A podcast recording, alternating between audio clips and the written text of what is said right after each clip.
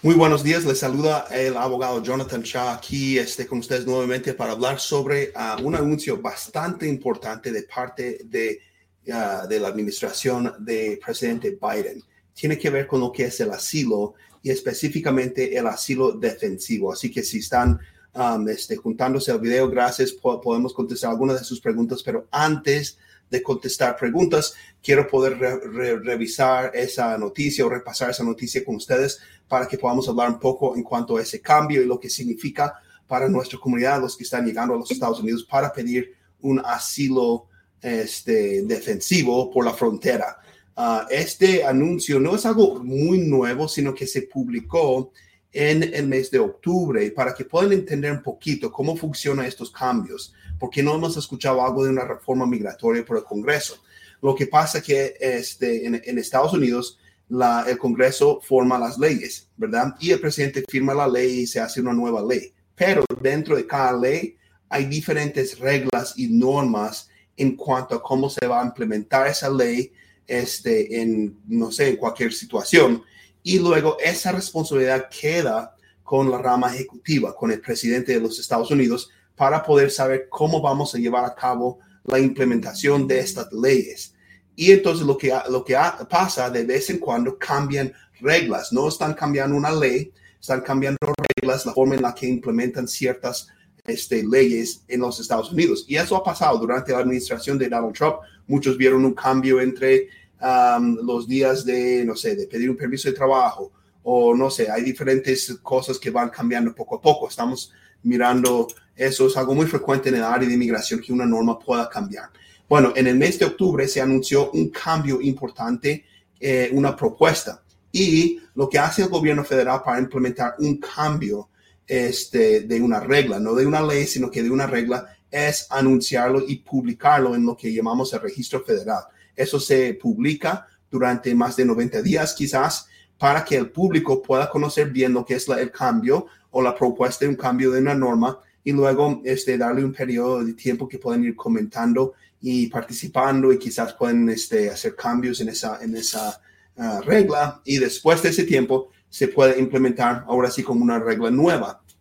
Entonces, esta regla nueva afecta totalmente, podría, se podría decir que cambia, en el futuro va a cambiar el proceso de asilo defensivo.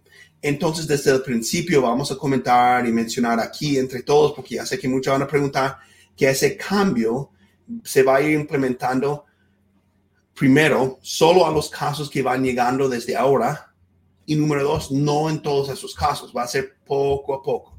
De hecho, la misma eh, regla dice y menciona que no va a ser posible cambiar de la noche a la mañana todo el proceso anterior que tenían. Entonces, Quizás van a tener algunos programas pilotos, quizás algunos grupos, algunas entradas, no sabemos cuáles, pero por la frontera van a implementar esto al principio y otros no. Entonces depende. Me tendrán que perdonar también porque estoy en vivo y he estado batallando un poco con la voz esta semana, ah, pero esta noticia es tan importante que no quiero esperar, ¿verdad? Bueno, entonces, para aquellos que ya están en los Estados Unidos en un proceso de asilo defensivo con un juez de inmigración, por lo que yo entiendo y lo que he estudiado, lo que he leído sobre este nuevo cambio, no les afecta mucho a ustedes. Um, se podría cambiar mucho más en el futuro, quién sabe, pero ese cambio, lo que yo pienso que no les va a afectar mucho a ustedes, su proceso va a seguir igual.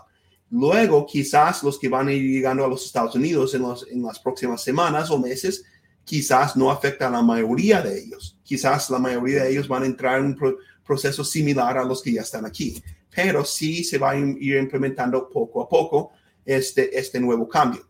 Entonces, vamos a mirar dos situaciones. La primera situación que quiero explicarles es el proceso de ahora, cómo funciona ahora el asilo defensivo y después vamos a comentar del cambio, qué es lo que va a pasar en el futuro. Ah, ahora, el, el proceso normal que vemos en este momento Um, eh, consiste en diferentes pasos. Primero, una familia llega a la frontera. Sabemos que cruzar la frontera no es nada fácil. De hecho, del lado de México lo controlan mucho más, eh, controlan la frontera mucho mejor que nosotros aquí en Estados Unidos, ¿no? Um, uno tiene que buscar cómo entrar y pasar la frontera, entregárselos a los oficiales, como sea. Pero una vez eso suceda, el primer paso, lo que normalmente hacen es una especie de entrevista Y sabemos que muchos de ustedes, muchísimos de mis clientes ni siquiera hacen eso en este momento. A veces nomás los dejan entrar y los meten en un procedimiento de corte para pedir un asilo, pero deberían de hacer una entrevista que se llama la entrevista de miedo creíble. Esa entrevista es interesante porque no es realmente lo que ah, uno piensa, este, porque uno llega y dice, no, pues sí tengo miedo. Eh, esa entrevista consiste en este, el oficial hacer muchas preguntas para determinar si la persona tiene miedo de volver a su país y si tiene una probabilidad real de ganar este, un caso de asilo. Y si no, entonces pueden devolver a la persona con una orden de deportación expedita y la persona no puede pedir asilo. Y entonces cuando la persona no pasa esa entrevista, eh, puede tener la oportunidad de que un juez eh, lea la entrevista y decida si quiere cambiar la decisión o no. Ese punto va a ser muy clave porque tiene que ver con los cambios. Y entonces si la persona pasa la entrevista, el oficial de inmigración le da un documento súper importante, tiene un efecto muy grande en lo que es la ley de asilo. Es un documento en la página de arriba, la parte de arriba dice Notice to Appear, notificación para, para aparecer o comparecer ante un juez, Notice to Appear. Ese documento es esencial, es importante. Con eso se inicia lo que es el proceso de asilo defensivo delante de un juez de inmigración. Es el premio que se le, da a la persona que pasa la entrevista de miedo creíble. Es la oportunidad que tiene para poder pedir asilo delante de un juez de inmigración. ¿sí? Entonces, este, a veces las personas están con el juez de inmigración y me dicen, pero ¿por qué no tengo, por qué no me hicieron una entrevista de miedo creíble? Bueno, esas personas son de buenas porque no tuvieron que pasar la etapa de, de miedo creíble, sino que el oficial en su caso simplemente les mandaron directamente con el juez, ¿no? Y entonces, bueno, cuando eso suceda, entramos en una etapa bastante importante que se conoce como procedimientos de deportación. Eh, y luego, para defender contra deportación, este, uno tiene que pedir asilo como defensa contra la deportación. Eso es bastante importante porque ya si el juez no otorga asilo, tampoco va a dar una orden de deportación expedita. Es una orden de deportación normal y la persona tiene acceso a otras defensas contra deportación si es que están disponibles en su caso, ¿no? Claro, si califican.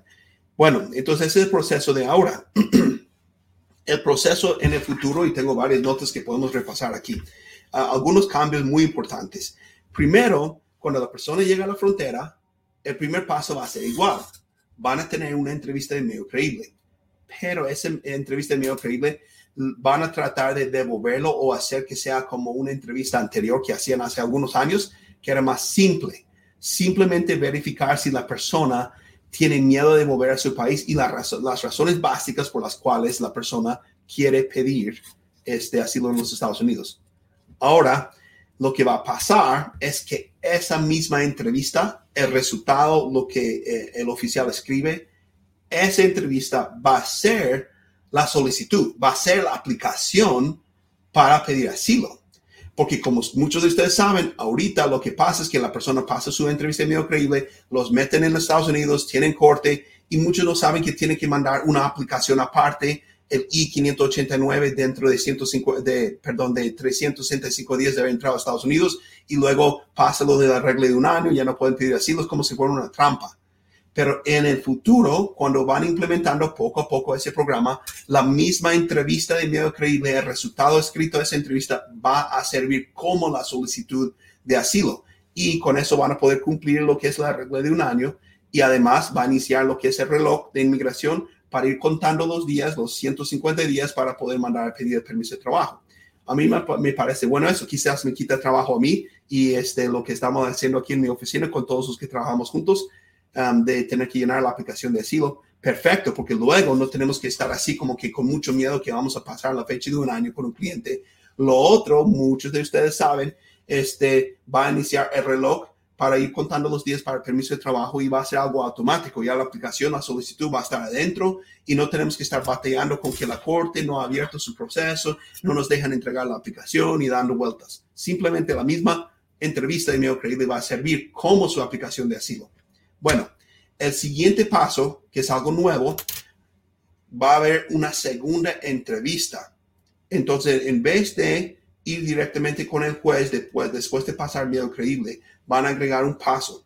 Y el paso va a ser de que la persona ahora va a tener una entrevista con un oficial de asilo, muy similar a lo que es el asilo afirmativo en este momento. en estos momentos, si una persona llega con visa y pide asilo, espera una entrevista con un oficial de asilo um, este, afirmativo este, con un, uh, un oficial de USCIS. Ahora, muchos sabemos que um, uno espera años y años y años para esa entrevista, pero lo que ellos dicen y dicen, vamos a ver qué pasa, porque el, gobierno siempre tiene buenas intenciones y luego sale otra cosa, ¿no? Lo que ellos dicen es de que van a contratar cientos de oficiales nuevos poco a poco, pero van a contratar muchos más nuevos entrenar, y entrenarlos para poder hacer estas entrevistas. Y entonces, en esa etapa, entre la entrevista de medio creíble y la entrevista, el inmigrante o el solicitante de asilo tiene oportunidad, si desea, de contratar representación legal, preparar evidencias y argumentos y quizás de ayudarles en esa entrevista, así como lo hacemos ahora.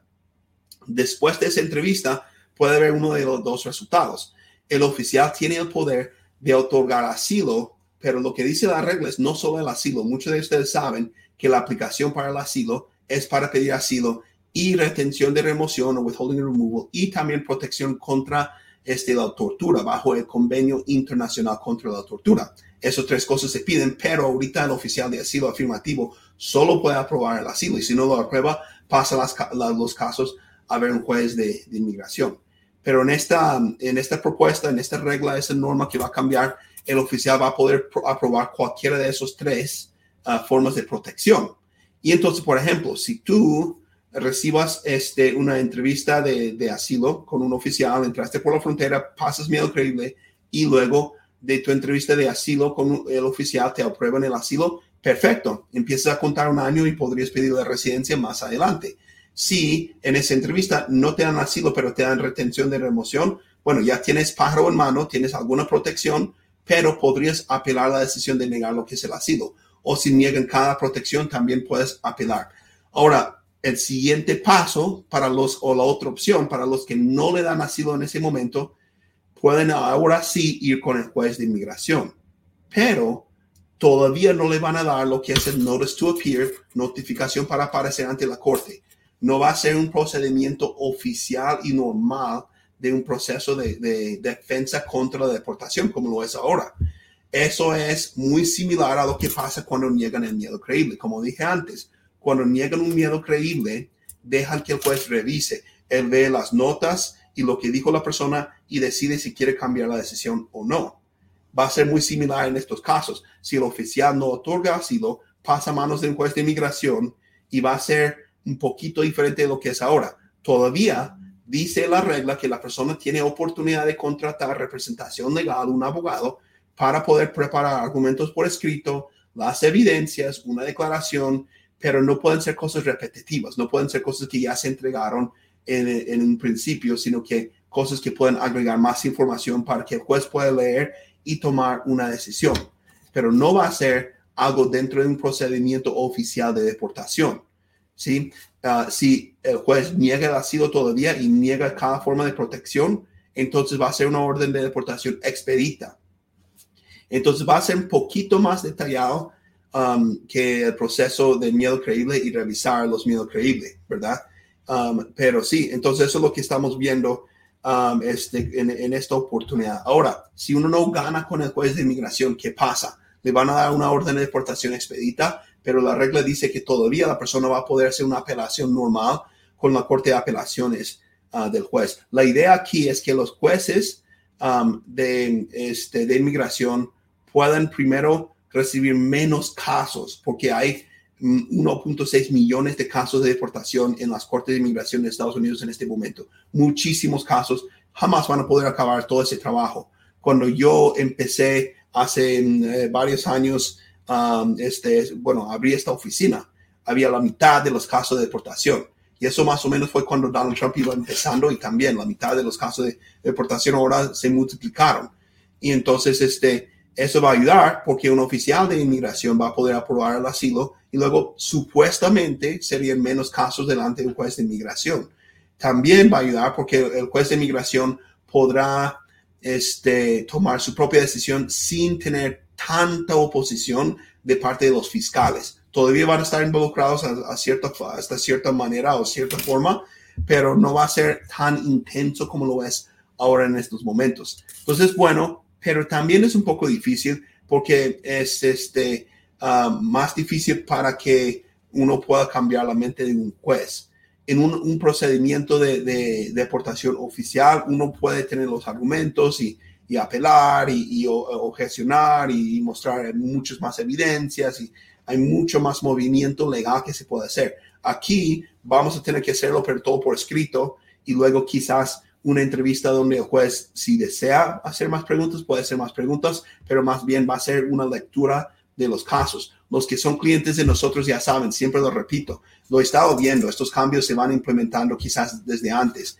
Um, el día de la corte de por sí, en un procedimiento normal, solo son mm, máximo dos horas con un juez de inmigración. El 90% de estos casos se ganan antes de que el juez este, entre en la sala de la corte el día de su corte. Entonces, este nuevo proceso parece ser que va a ser algo muy similar. El abogado no puede llegar como muchos hacen el día de la corte y sacar, entre, eh, sacar argumentos de la nada y no preparar desde antes. Tiene que entregar aplicaciones, eh, perdón, evidencias bien hechas, tienen que entregar eh, argumentos por escrito, bien hechos y todo, para que el juez lea todo eso antes de llegar a la sala. Y de hecho, a lo mejor ni siquiera haya necesidad de tener una audiencia oficial con el juez. Entonces, estos son algunos de los cambios que estamos viendo. Ahora, es importante que las personas puedan saber em, que todavía tienen derecho a trabajar con un abogado desde el principio. También va a ser, mm, digamos, más importante tener los documentos y las evidencias en orden llegando a los Estados Unidos. E, es importante ahora, todavía va a, haber, va a haber el proceso de miedo creíble pero el proceso va a ser mucho más rápido supuestamente. Entonces, este, ahorita como por ejemplo demoran a, veces hasta años, este, ese proceso podría demorar un poco menos para que um, eh, un poco menos dicen la meta es 90 días, pero yo no lo creo. Tengo mucha, mucho, mucha experiencia trabajando en esto y cada vez que el gobierno trata de implementar un nuevo programa, ellos ven un mundo, ah, es un chiste, ¿no? Pero ven un mundo con unicornios, un arco iris y nubes y mariposas y ven un mundo como que ideal. Pero lo que realmente pasa cuando implementan estas cosas, igual, hay tantas personas que están llegando pidiendo asilo que se vuelve, o sea, un proceso muy difícil.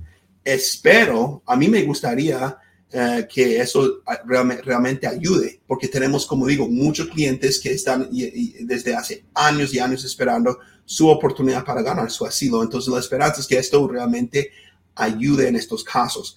Um, entonces, en general, estos son los cambios que estamos viendo. Ahora, ojo, van a escuchar noticias por todos lados. Ya veo abogados anunciando, haciendo programas así como yo en vivo y eso. Y lo que siempre pasa, y espero que ustedes, los que, los que son parte de, nuestra comunidad en las redes sociales, los que me escuchan a mí, podemos, digamos, ser un poquito más elevados en el nivel de entendimiento y educación porque lo que pasa es que cada persona que escucha cualquier bobada que un abogado dice por las redes sociales, empieza a creer que eso ya es la regla, se implementa al 100% con todos. Lo que estoy diciendo y vuelvo a repetir, estos cambios no van a afectar el caso, por lo que puedo ver, ¿verdad? Ahora, este, de las personas que ya están en un proceso de, ah, de deportación, ya están en un proceso de pedir asilo, ya están en los Estados Unidos con sus papeles, se, vamos a seguir igual. Esos procesos van a ser iguales. Tampoco va a afectar al 100% de las personas que van llegando a la frontera ahorita.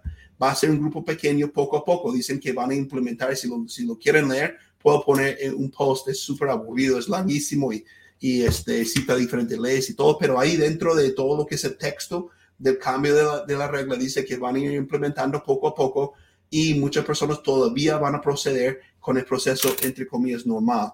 Ah, por ahora. Pero esa es la intención del gobierno. Entonces no se vayan a asustar. No vamos a decir que de repente de la noche a la mañana cambió todo el, el sistema. Va a ser poco a poco. Y este, si tú ya estás en un proceso, a lo mejor no, no te afecte a ti. Digo porque cada vez que hago un video así, me llegan 8 mil mensajes, abogado, o, de hecho llaman o llegan aquí a la oficina y nos quieren contratar para cosas que ni siquiera solo lo mencioné como un cambio, ¿no? Entonces, paciencia, cada caso es diferente, lo que hay que hacer es hablar con su abogado, pero este, los que van llegando por, la frontera, si esperaban un proceso, ese proceso quizás cambie y va a ser similar a los que llegan con visa. Um, lo que no es igual es el primer paso, miedo creíble, pero después de pasar miedo creíble, uno pasa primero con un oficial de asilo y después con un juez de inmigración si el oficial no otorga asilo y este, uno todavía tiene la oportunidad de um, este, buscar un representante legal, uh, un abogado que le pueda ayudar con argumentos y eso. Bueno, estamos en vivo en cuatro plataformas al mismo tiempo. Instagram, eh, TikTok y YouTube y Facebook al mismo tiempo. Entonces tengo muchas preguntas que me están enviando y muchas personas que están aquí con nosotros. Um, les invito por favor que puedan compartir este video en sus redes sociales y más bien con, las personas que están buscando uh, que le expliquen un poquito sobre estos cambios que están anunciando. Lo más probable, como digo, es que no te afecte a ti si ya estás aquí en un procedimiento de, procedimiento de asilo. Afectaría a pocas personas al principio quizás de aquí a varios meses más y más personas, ¿no? Pero es para que las personas puedan entender lo que va a pasar y podemos ajustarnos. Siempre pasa en el área de inmigración. Por eso me encanta ese área de trabajo porque hay tantos, tantos cambios. Um, bueno, vamos a mirar si podemos contestar un par de preguntas. Tengo preguntas llegando de, de cuatro plataformas al mismo tiempo. Entonces, vamos a mirar aquí. a ver, ¿qué, ¿qué puedo buscar aquí? ¿Alguna pregunta? Este, alguien me manda, dice María Quintero desde San Francisco, dice, siempre te escucho, eres muy, muy claro a la hora de explicar. Muy, muchas gracias, María. Yo vengo de una familia de maestros. Mi mamá fue gerente, directora de una escuela y maestra toda su vida. Mis hermanas también. Yo soy el único loco que se me ocurrió eh, estudiar um, abogacía, ¿verdad? Pero bueno, quizás por mi mamá criarme así, siempre me explicaba, como dicen los mexicanos, con manzanas, o sea, súper sencillo, trato de explicar de la misma forma para que podamos este, ir entendiendo. Vamos a mirar en el Instagram.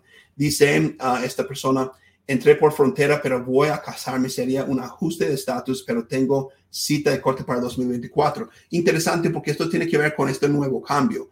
Ahora, si entras por frontera y ahora estás con un juez de inmigración y tienes cortes, todavía te puedes casar y tienes acceso a otra defensa contra deportación Claro, habla en persona con tu abogado de inmigración sobre esos detalles, pero este, ahora con el nuevo cambio, dicen que la persona o pide asilo o no pide nada. Eh, van a limitar las defensas contra deportación que la persona puede utilizar si llega por la frontera y luego quiere, no sé, casarse o hacer otra cosa. Es como que una burbuja. Tú llegas, puedes pedir asilo, vamos a, este, estar, de, bueno, vamos a trabajar como para cumplir con nuestros deberes con las leyes internacionales de asilo, pero más nada, no te vamos a dar otra oportunidad, pero esta persona todavía puede casarse y luego lo que tratarías de hacer es cerrar tu caso antes de este 2024. Otra pregunta, ¿qué pasa si no aprueban el miedo creíble? Me encanta la pregunta, gracias por la pregunta porque fue una parte que no expliqué. Digamos en el nuevo proceso o el proceso este, que tenemos en este momento, ambos procesos si haces la entrevista de miedo creíble y no pasas esa, esa parte, entonces te pueden dar una orden de deportación expedita, pero tendrías una oportunidad para pedir que el juez revise eso o este repase todo, ¿no? Um, yo empecé mi carrera hace muchos años en la ciudad de Denver uh, trabajando en eso. Cuando las personas eh, no, uh, no pasaban su entrevista de medio creíble, yo iba ahí con mi carpeta y con mi corbata nueva y abogado nuevo aprendiendo y este, iba con ellos y recuerdo unas hermanas de Guatemala que estaban ahí mis, primeros clientes en este, en este proceso. Y entramos con el juez y yo ahí listo para una batalla de horas y horas y el juez nomás abre su expediente, mira dos hojas y luego toma su decisión. Y luego me da un momento para decir algo y ya. Pero eso es lo que pasa con, cuando uno no pasa la entrevista de miedo creíble. Simplemente le dejan este, revisar algunas cositas ahí rapidito. Um, vamos aquí al TikTok a mirar qué preguntas me están llegando. Siete años esperando cita para mi asilo. ¿Dónde puedo, um, puedo saber dónde está mi caso? Uh, bueno, si es asilo afirmativo, lo que puedes hacer es escribir um, al, a la oficina de asilo que cubre tu área de tu, de tu proceso, ¿no? Entonces tienes que recordar en qué ciudad vivías cuando mandaste esa aplicación. También te sugiero mucho, si no lo has hecho, entrar en el Internet y buscar en el Google estas letras. AR-11. AR11. Eh, vas, vas, a ir a una página de UCIS donde tú puedes actualizar tu dirección si no lo has hecho, ¿verdad? Entonces, cuando actualizas la dirección, inmigración va a saber a dónde mandar los avisos de tu caso. Ah, interesante tu pregunta, gracias. Este, a ver, um, algunas preguntas. ¿Qué otra pregunta? Vamos a buscar en el YouTube qué pregunta podemos este, tener aquí. a ver.